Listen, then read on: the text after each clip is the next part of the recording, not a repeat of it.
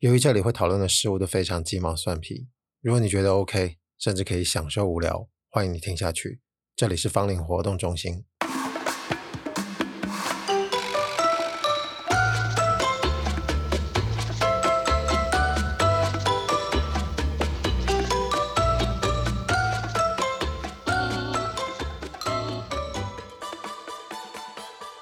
多多少少应该都有听人家在说，就是外国人。西方人啊，应该比较难理解东方人有一些关于缘分的说法。最近有部电影叫《Past Lives》，台湾翻成《之前的我们》，他在戏里面也有提到。当然，他们说的是姻缘，这里面提到姻缘的说法，应该跟我们自己在台湾文化，或者是听到一些华人文化说的姻缘的道理，应该有点相近哦。常常会用上辈子。曾经有过什么样的故事，所以他会把这样子的关系带到下一段。啊，以前有个广告词啊，就现在年轻人的小时候应该没听到了，但多少应该也是听到这句什么“十年修得同船渡，百年修得共枕眠”。我们听了当然就会觉得说，哦，这个累积的缘分得来不易，所以大家都要彼此珍惜跟大家相识的关系。这之中是不是还有其他的含义嘞？我没有做研究，就不知道。不过，这个之前的我们，我记得台词里面有提到，就是可能以前的积累换来的，可能是这一辈子，只不过是你的手不小心碰到别人的衣角。这种说法多多少少就会萦绕一种，就是你也不知道怎么挥别的一种美感啊。可是没有人能证明是不是真的有什么上辈子、前辈子哦。当然，可能有一些人有办法，就是我们知道有些人可能具备有通灵的能力，而且且让人相信他。只不过以我们活在现世的观念，就是你没有办法时常在这个体验上得到一个很明确的证明哦。这个如果真的要推很远，就忍不住你一定是不得不动用像人类学之类的探讨。为什么会这样说？因为因为这些微妙的故事一定跟神话的道理有关系啊。那神话从哪里来的？但不论是考古啊，或者是说你从文献里面去看。石碑上的记录，或者是任何能够被人类记载、记录的一种形式，回看它都是言说跟诉说嘛，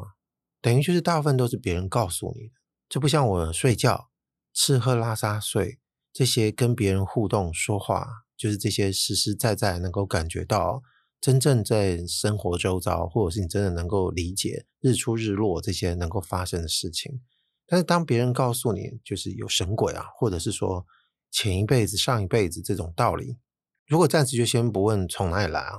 我们只能先告诉你是你现在信还是不信。我想大部分人应该都差不多，就是有时候会有点想信，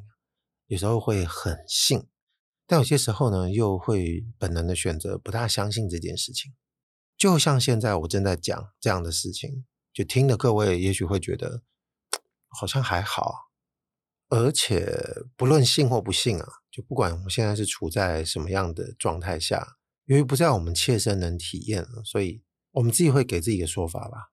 这个说法就是，你常常不会觉得是因为先有这个 A 才有这个 B 的事情。那这个 A 并不像是我刚刚前面说哦，你可能前面已经有上一辈子的纠葛，而是先存在着有一套系统。正在管理人的灵魂哦，就是来来去去，然后他才能让这个前辈子、这辈子、下辈子的事情能够真的有一个运作的方法。先有 A，相信这个 A 指的是这个地方，然后才会有 B。现在看到这个现象，就是跟一个人的衣角稍微掠过一下。所以如果想到这部分，我们也不拦住我们的脑袋瓜，那就会忍不住想：我可以任意叠加各种理由。只要它能够跟我们现实所接触到的任何部分，而且是其他部分就有所呼应的话，那这个 A 就会更栩栩如生，接着就可以让它来解释各种 B 的状况，就 B 有 B 一、B 二、B 三、B 四。嗯，不过想到一个程度之后，我们大概就会停，就是习惯上应该就会停了。在任何一个有空发呆的下午，要不然就是你晚上睡不着，想这种事情，想着想着到一个程度就会停，是因为 A 它总仍然没有发生在我们真实的经验之中哦，所以这个美跟这个浪漫啊，它仍然是依靠一种说法在支撑的，而支撑的能力更强的情况就是我讲了你信，他讲了我信，大家彼此都认定同一种 A 啊，就把它变成一种共识，在我的想象之中，它就变成一种偏向安定的力量啊。不会同时停在这个地方，因为它毕竟不是一个很庞大的宗教。我们刚刚只是简单说一个关于缘分的看法。哎，这个起头呢，就仅仅不过是跟一个陌生人擦身而过的情景而已。那如果我们暂时先把这个 A 啊，就是我们刚刚建造出来的各种关于这个系统的说法。掌管命运的位置的可能是神鬼，还有这种机构，都暂时先挪到一边看。如果我们有意识到跟一个陌生人擦身而过，或者是产生一个瞬间即逝的关系，是否真的能够有什么感觉？因为如果照前面所建立的这种想法，就我们已经长成那种带有点浪漫特质的脑袋啊，啊，看看这个陌生人如果跟他擦肩而过。就有感觉，你可能就会觉得这个 A 的方式是有其道理的。可是我们在一个社会上生活，尤其是在都会圈，跟陌生人擦肩而过的几率就比比皆是啊。你不要说假日去这个风景区哦，那就各种哦。那是不是暂时就不会觉得这个 A 的说法可以拿来参考？这么多的 B 就没什么意义了。而且如果有时候就算是真的有感觉哦，我偶尔会听到我朋友告诉我说，他在路上就跟一个人对眼。突然就有一种一见钟情的感觉，那这个应该就异常猛烈了。就如果你没有办法拿这个 A 的说法来看待的话，它自然也还是可以形成一个很强的凝聚力。那刚刚说暂时先把 A 挪到一边，那真的就没他的事了。我倒是个好奇，就是如果当一个人说他对一个人一见钟情，他是在怎么样一个场景下遇到的？我常常在想，就是他是需要环境。整个世界的配合，世界这个词听起来有点太浩瀚了，也因此浩瀚可能会有这个浪漫的错觉。那想办法先理性的说一下，就比方今天可能是一个下雨天，就是你在这个屋檐下，女孩的头发微湿哦，那你是一个男的，然后因为要躲雨的关系，大家都有点小跑步过来躲着，有有点运动咯，所以脸色就有点红润了。就当他不小心头转过来跟你对望的时候，你看着那个气色红润的脸啊，你就觉得哇，这个吐着一些微微的气息，然后微湿的头发，就这些元素的叠加，不就都会催化出一种有感觉的事物？那如果说这件事情更讽刺的是，其实这个女孩子你之前就遇到过了，可能是某个超商收银员，那彼此都无感，就毫无眷恋，也毫无留下任何痕迹。结果今天在这个屋檐下呢，就完全的不同。可是说的就是同一个人啊，这种可能性有没有？我觉得很有可能。所以这么说来，会产生一种感想啊，就一定会有一些其他周遭因素加上去，它才会让我们自己产生某种感觉。然后回头细数，我发现这么多集以来，我其实多多少少都一直会提到跟陌生人的关系，但是常常在不同的条件下在讨论陌生人。比方说，有一集有讲到不想跟陌生人打交道啊，就说到那个电梯有没有，就偶然都会蹦出一种门要关起来，希望人家不要进来那个念头。之前有听过我旧集的，应该就知道在讲这个感觉啊。要不然就是数不清的，听到陌生人说了什么，做了什么，那属于一种远处观察的状态啊。还有一个应该是蛮早以前刚开始前面几集在说的哦，因为我自己都不敢回去听啊。啊，那个内容讲的是以前跟公司同事中午吃饭，常不知道要吃什么。啊，有一次我就突发奇想，就说我们现在在路上就直接尾随一组陌生人，就看到他们走去哪里吃，我们就跟着进去吃。啊，因此我们就意外发现，我们习惯之外，就其实还不错的店，让它变成我们的新习惯。那当然，不管是观察啦，或者是抗拒，还是甚至拿来利用，就是这些陌生人之间的关系。他们在今天的讨论仿佛都可以被归为完全是另外一种范畴。也就是说，如果在分类上来看的话，今天从一开始在讲到这种缘分的事情，它应该还具体出现在我们生活其他的一些片段之中。而且我以前应该也是没讲过的。如果稍稍插可你，那应该是跟电梯那种情形有点像，但是电梯又是一个完全相反的操作。那应该是要等我现在慢慢要说出来，我们应该就可以一同发现这个到底是怎么样的同，怎么样的不同。那这个举例的缘分场景在哪嘞？我目前想到的，先是以一种类型来说，也许有可能有同样的条件，但我就先讲我这边想得到了。你知道，在这个列车通勤的这个列车，常常是指捷运，要不然就是在火车上。但这个通勤的条件为什么就不是公车，而是指这种有轨道的列车呢？而且轨道列车还不是完全都算数的哦。比方像大部分的火车，可能它也不在这个条件之内。那如果是那种电联车，就是这个车体的位置比较低的呢，那我觉得就还可以慢慢接近列入这个范围之中。那电联车为什么比较 OK？火车为什么不行？就火车跟公车很像，其实他们都有点高，也就是说，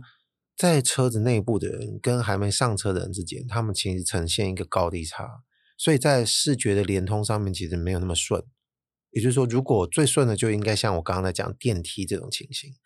然后一样，跟电梯有这个条件的，就是它是两扇可以关起来跟打开的门。但不过有一点小小不同，就是我们刚刚讲这个捷运哦，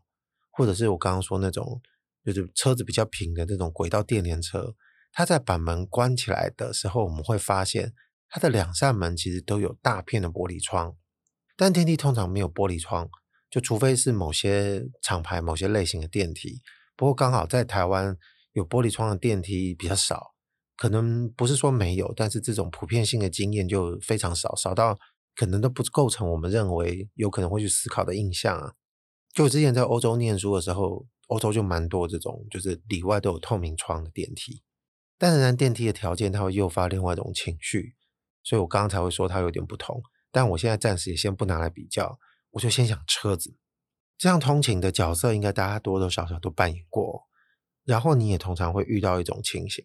就是上不了你眼前的这班车。有时候你可能是赶着来不及，门就在你眼前关了；有些时候是人太多，你刚好就停在前面的一两位，但是你没有在车子里面，你就眼睁睁的看着这个门关起来，然后车子就开走了。而这种非可抗力的情况下，其实有时候也会带着一些自主性的情况啊，比方说这个车其实也还算挤得进去。但是你就因为这个原因那个原因，你也不知道你当时在想什么，你就没挤上去，或者是没想要上这班车，可能也觉得不赶时间，在下一班也可以。啊，有时候可能是因为自己的优柔寡断，然后就停在车子门前，结果就眼睁睁看这个门关起来就走了。然后在这个情形下，你常常会发现，在这个列车的内部，有人是站在这个门前的，所以他看到这个门关起来，你也看这个门关起来。有时候你会跟里面的人四目交接，不知道这个跟你四目交接的人有可能是谁啊？就年龄不限，性别不限，你也不知道你看到的是谁。这时候我就很想问问，如果会容易一见钟情的朋友，那你突然眼神一定看到对方惊为天人啊！天哪，就是你一看就爱上啊，那门就这样关起来了，你要怎么办啊？这样想起来，应该某些戏剧类型啊，就电影或电视剧，可能也多多少少有。讨论过或演过这样子的一个剧情啊，那我们就今天就先不管电影，我们就先想想自己，就是你有没有真正注视过那个陌生人？但是你也说不上到那么激烈了，就是看上去就喜欢，但是在那个瞬间，就那么短的时间之内，你突然就开始进入某种偏然的幻想，就如果跟这个人上了同一班车，会是怎么样子呢？或者是完全条件相反，像刚刚说的是你站在车外，你有可能是站在车内看着人家上不了车，那你也跟车外的人对到眼，那是不是也有想过，这个人如果上了车会是怎么样的情形？那所谓的同船渡、同车载，这个缘分就不存在啊。那可是陌生人跟你对看的时候，你开始进入这个幻想，难道不能说这部分的成本有点大吗？这个成本指的并不是你真的有什么实际成本，就是你会花心思在这件事情上面的成本。而且暂时你也不知道怎么去解释，怎么会有这些心思，会产生这些有可能的好奇。但是在日常的忙碌，你可能就会略过，就觉得哎，这不当怎么一回事。可今天如果有一个那种摄影机哦，就内心的摄影机，晚上回家就坐在沙发上，然后你看着你的回放，你可能会发现那个时候的内心突然发出了一声哎。的声音，啊，这个“诶”的意味就可能很深远。那借由这个比喻呢，就是要让今天这个讨论留在那个地方，因为你从事前或事后来看，都可以找到很多很正常的说法，就可以告诉自己这件事情就没什么好玩的。我们可以推论一种剧情，就把它蔓延下去。就算你现在上了车，真正看到了你想认识的异性啊，或者是同性，你会怎么样？难道真的跟他说话吗？或者是说你也觉得也没什么，你要的只不过是能够跟他多相处几站的时间，然后你就走了。既然你不可能跟他产生进一步的关系，那你跟他在一起的时间也没那么长，你不会有任何互动，那跟一开始没上车有什么两样？就我们一般会进行像这种上述的这个心理对话，啊，这个相反操作呢，就是可能是属于浪漫物种的人会说，因为它没发生，所以你就可以无止境的编织说，干，如果真的上了那个车，我们可能真的就会发生什么样的故事，积累积累，反正没发生，怎么讲都可以讲。那这两种，我们就先把它简单讲，就是哎，有可能有理性派跟浪漫派。那、啊、这种理性跟浪漫，通常都是在我们脑海上是轮番上演的，所以有时候我们可能会给自己下一个定论啊，就说哦，我是理性派的，哦，我是比较浪漫的物种。但刚刚说那种内心的辩证，应该其实两种情况我们多少都经验过，只是在不同的时序跟情境，就我们自己会选择不同的对话，内心对话啊。那讲到这里，我要再把它说得更小，就是切得更细。这当然会进行一种比较主观性的猜测，就是因为我们人是一定具有某一程度的感知，但这种感知就不见得多或少、强或弱，每个人可能都不均值哦，都不一样。啊，所谓会切到更细哦，就是说你应该其实都还是一直有在感知的，发生了一些事件，有些时候它的系列拉得比较长，所以你可能反应的感觉会不一样。但是在这个上车或不上车之间，门关起来，这个可能不到两三秒的时间，它就真的非常短了。如果这个情况是第一刀，把这个情况缩到这两三秒里面，再往里面切细，就是你真的遇到了一个陌生人，你跟他对到眼了，那这个对眼的时间可能就更小于这两三秒喽，说不定不到一秒，然后车子就晕晕晕就开走了，两边就互相交错。好，我们就先把它定位啊，比如说它是零点三秒好了啊，不要讲零点五秒，再小一点，听起来感觉这个数字就更尖锐。然后真的，如果有一个装置是在记录每天自己的感官记录哦，就好像自己的眼睛跟嘴巴、耳朵听到的事情，回来就像看影片一样回放，就你可能会发现，再怎么理性的人，在那个零点三秒的时候，都会有一个诶的声音在脑海里产生。这个就是我可能就刚刚说这个主观感兴趣的地方，这个猜测完全没有科学根据哦，我只是在相信一件事。这个相信可能如同听到刚刚说这种神话或者是缘分啊、月老之类的事情，可能有点像啊，但也有可能截然的不像。因为感知不需要建构，但是理性通常是需要的，所以在那个零点三秒，你没有办法用理性的事情去看。就除非你没有感受到，你要么就是有感受，要么就是没感受到。就你一旦有看到，你有感受到，不管你眼神对到的是谁，其实这件事情可能都会产生。接下来可能才会对应到自己的一些口味喜好，比方说你又不喜欢女生，那你看到女生就没感觉；而你不喜欢男生，你看到男生也一样没感觉；或者说你不喜欢这个年纪的，这个年纪的跟你对到眼，你也没感觉。但这个条件都应该是看到了这个外貌之后，你才会进行一个速度很快的匹配，那你就会赶快动用这个理性去把它安排掉，就说你这个好像不想再去想了，没什么好想的，那不是我的菜，有什么好想的呢？啊，讲到这里就会不自觉的发生一件事情，就是哦，那为什么对陌生人如果要感兴趣，为什么一定就是跟这个感情有关？或者不跟感情有关，跟性有关，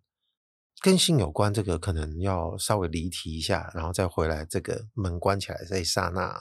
那离题就讲讲电影好了。好久以前有一部法国片，台湾翻成什么《浪的过火》，这故事题材我印象中是有点猛。故事的女主角是一个从事特种行业的人啊，就俗称有人会讲比较不好听啊，可能是妓女或什么的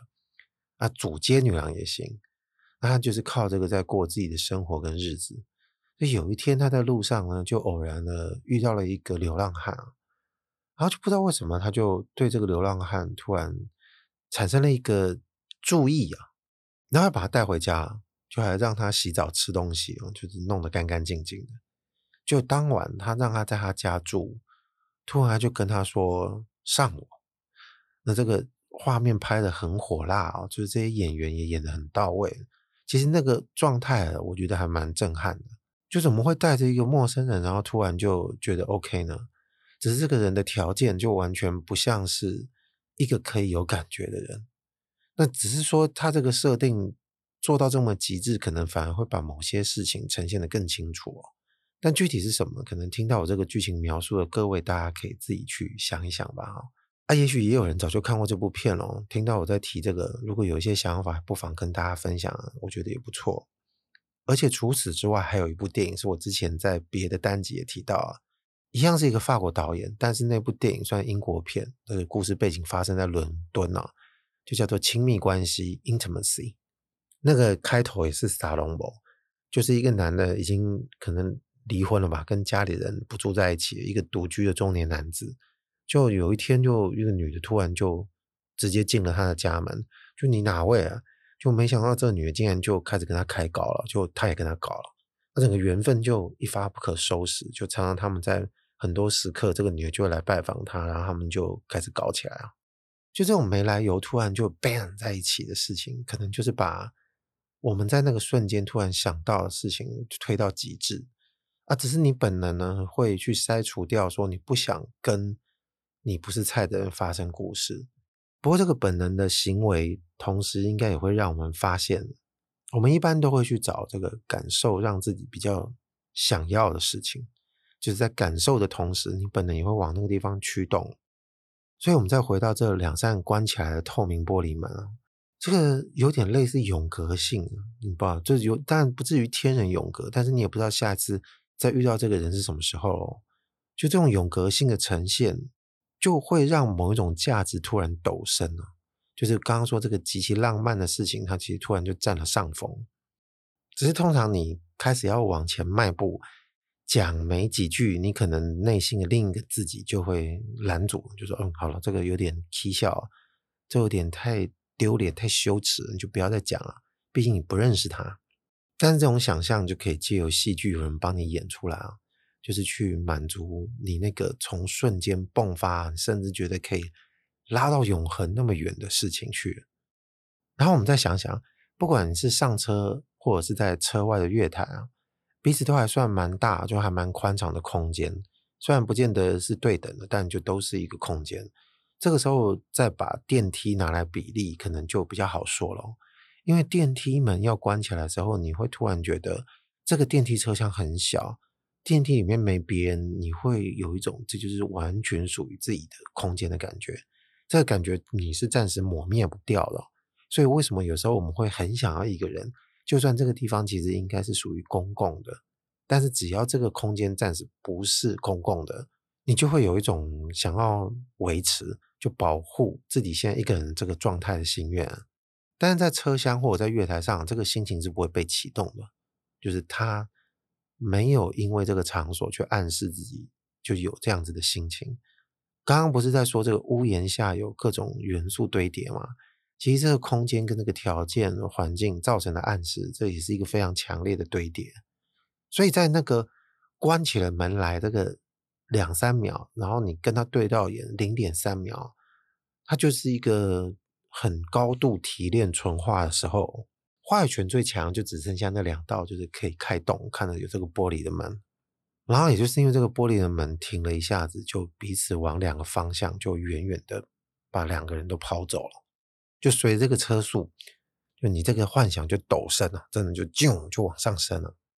当然，这个消退应该在我们的日常生活中也很快啊。就是再怎么浪漫体质的人，应该也不会因此等一下吃不下饭啊。而且就没有这个动作，就没有一个把人隔起来然后带走的动作，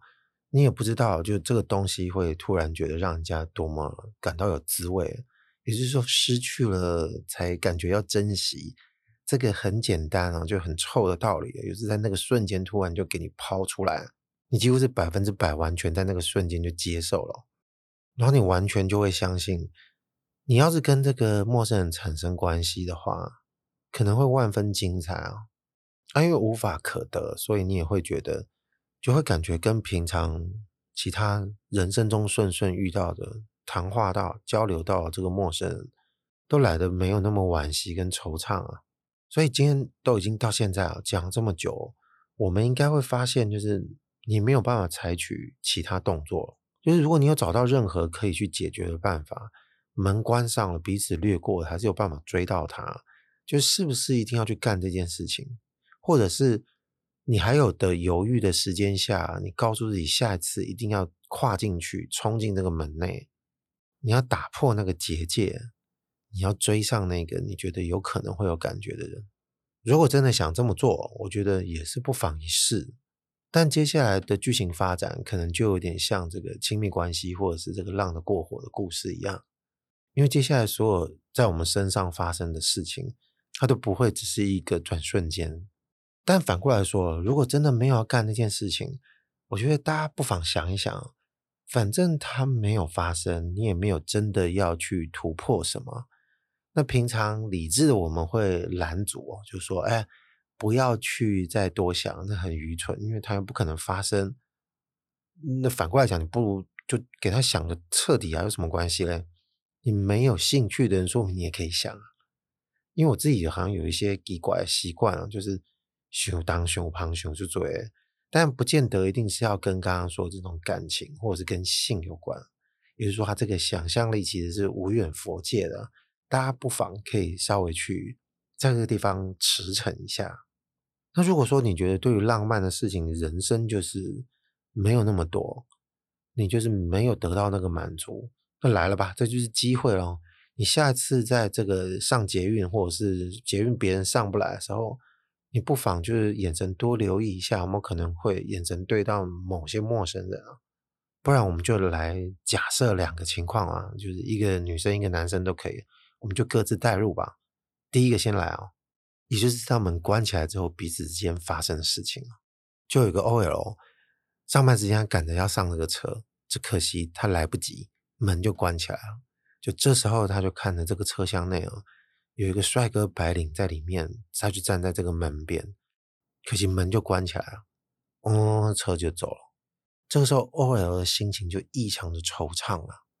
你说我怎么没有上这台车？我相信接下来我上了车之后，一定会有紧急刹车，我们会碰撞到彼此，我们会以此相识，我们会聊天。接下来我会帮他生孩子，而且取的是我喜欢孩子的名字。这孩子接下来也有各自的孙子，我们有美满的家庭，我就被断送在这道门之外了，我的幸福就这么走了。那拉回到刚刚那个瞬间，